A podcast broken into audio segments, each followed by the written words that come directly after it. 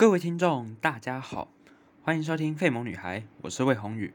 最近期末考快到了，本人在此祝福大家期末考顺利，所有的科目都能够达到预期的表现。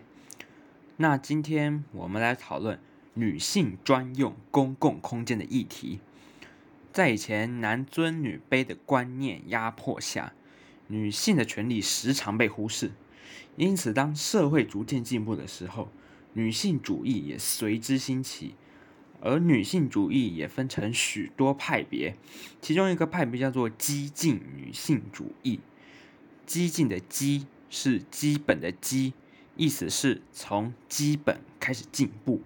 跟我们一般所形容别人很激动的那个激进不太一样，而激进女性主义有许多较为强烈的主张，其中一个主张叫做分离主义。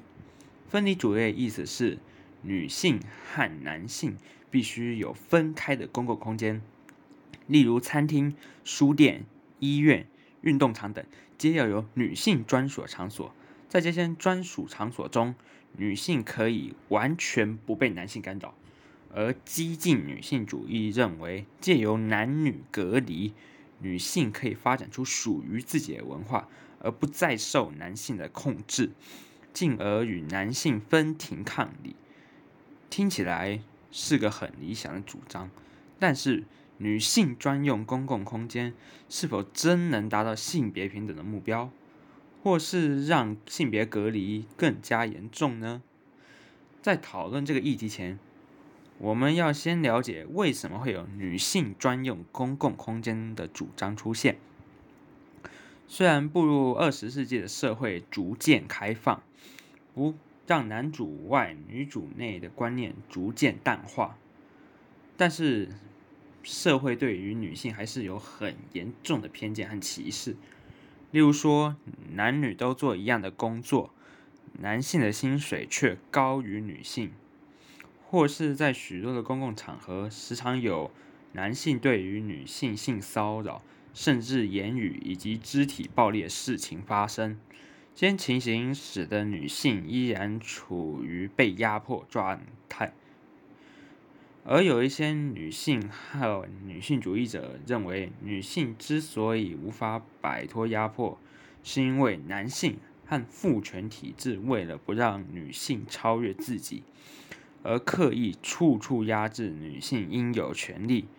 所以，这些女性和女性主义者认为，女性要获得和男性平等的地位，最好的方法呢，就是男女分离。创造出属于女性专属的空间，如此一来，便可以完全杜绝父权体制的压迫，让女性得以自由发展，进而创造出属于自己的文化，让父权体制彻底的消失，真正的落实性别平等。而这些女性主义者认为，实施男女分离，并不等于分化男女。而是让女性能够有真正自由发展机会，并且借由男女分离，也能让男性重新反思两性之间应该用什么方式相处。时代已经变了，男性不该占有以前男尊女卑、女性是次等的观念来看待女性，并确实了解性别平等的意义。所以，男女分离的目的是为了加速性别平等，并不让性别平等只是一个口号。虽然女性专用公共空间的主张获得很大支持，但也有一派的女性主义者反对这个做法，认为这个做法不但没办法加速性别平等，反而是阻碍性别平等。他们认为。社会要落实真正性别平等，最好的方法便是从思想和观念下手。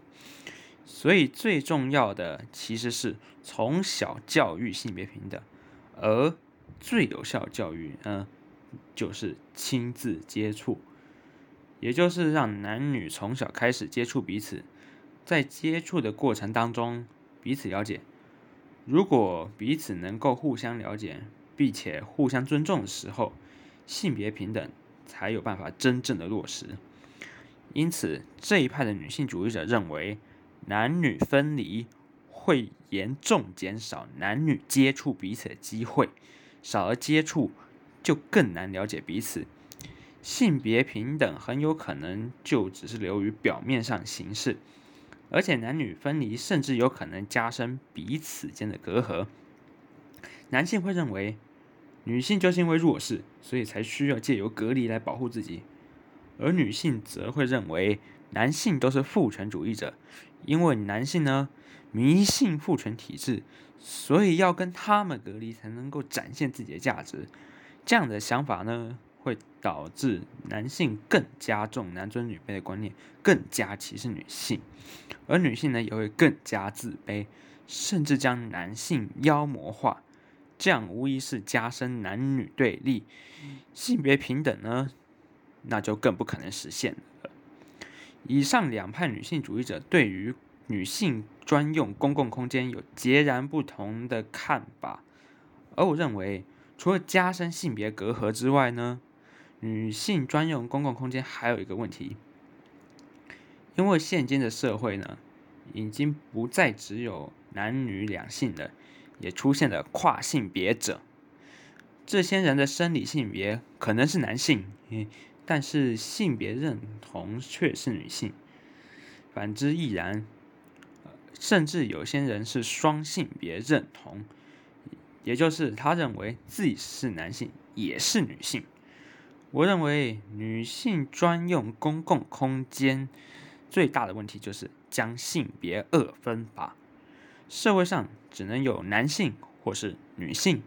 而完全忽略了这些跨性别者的存在。如今，如果有个生理性别是男性，但是性别认同却是女性的跨性别者，那他应该要去男性还是女性的公共场所？甚至是双性别认同者，他们该何去何从？而且，不管是去哪个公共空间，这些跨性别者势必会受到异样的眼光看待，因为他们和男女两性都不完全相同。而即使在没有性别分离的情形下，跨性别者都是弱势族群的。如果将性别二分法的话，歧视的状况会更加严重，跨性别者肯定会更加弱势，所以我认为女性专用公共空间的想法对跨性别者是非常的不友善。以上就是女性专用公共空间议题的相关辩论，以及我个人的看法。非常谢谢大家的收听，本人再次祝福大家期末考顺利，暑假愉快。